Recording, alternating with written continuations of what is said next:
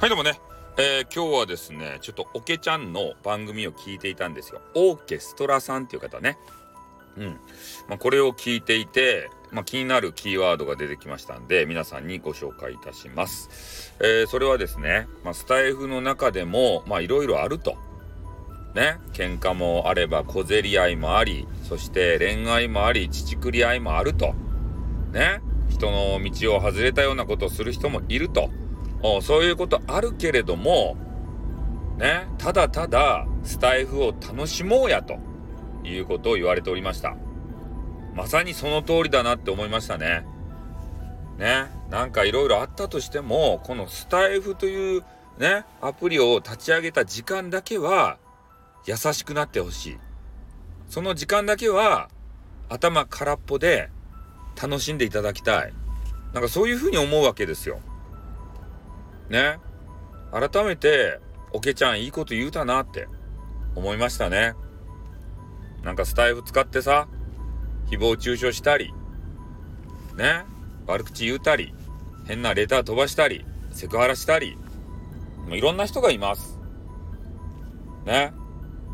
だけど、みんなね、いがみ合いたいわけじゃないと思うんですよ。何かしらの、ね、外でのストレス、まあ、何のストレスがあるか分かりませんよ、それは。仕事であったり、家庭であったり、パートナー、ね、夫婦間、ね、カップル間、いろいろあると思います。悩み事とかね。で、そういうものをね、インターネットで発散させてはダメですよ。ね。インターネットはただただ楽しむ場なんですよ。ね。そこを、なんか自分がね、なんかこう、虐げられてるとかさ、ストレス溜まってるから、そのはけ口にしようだとか、ね、匿名でなんかあいつを攻撃してやろうだとか、そんなことしたらダメですよ。ね。それをして何が残りますか君に。なんか楽しい気持ちになるんですか？そういうことして。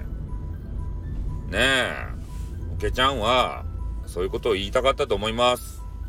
みんな仲良くして、幸せの連鎖？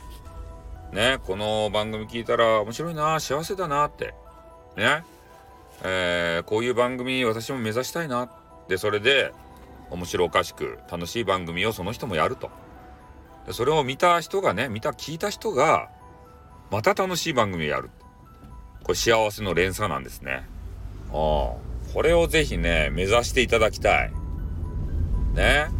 誹謗中傷しててもさ、嫌な気持ちになるだけじゃないですか。ねえ。ほんと時間の無駄っすよ。何の建設性もない。ねえ、俺はいつもね、そういうことを念頭に置いて配信してますよ。人のことディスったことなんてない。ね。だけん、仲良くしようよ。みんなで。それ楽しいスタイフにしようよ。儲からんけど。おということでね、はい、終わります。あってん、またな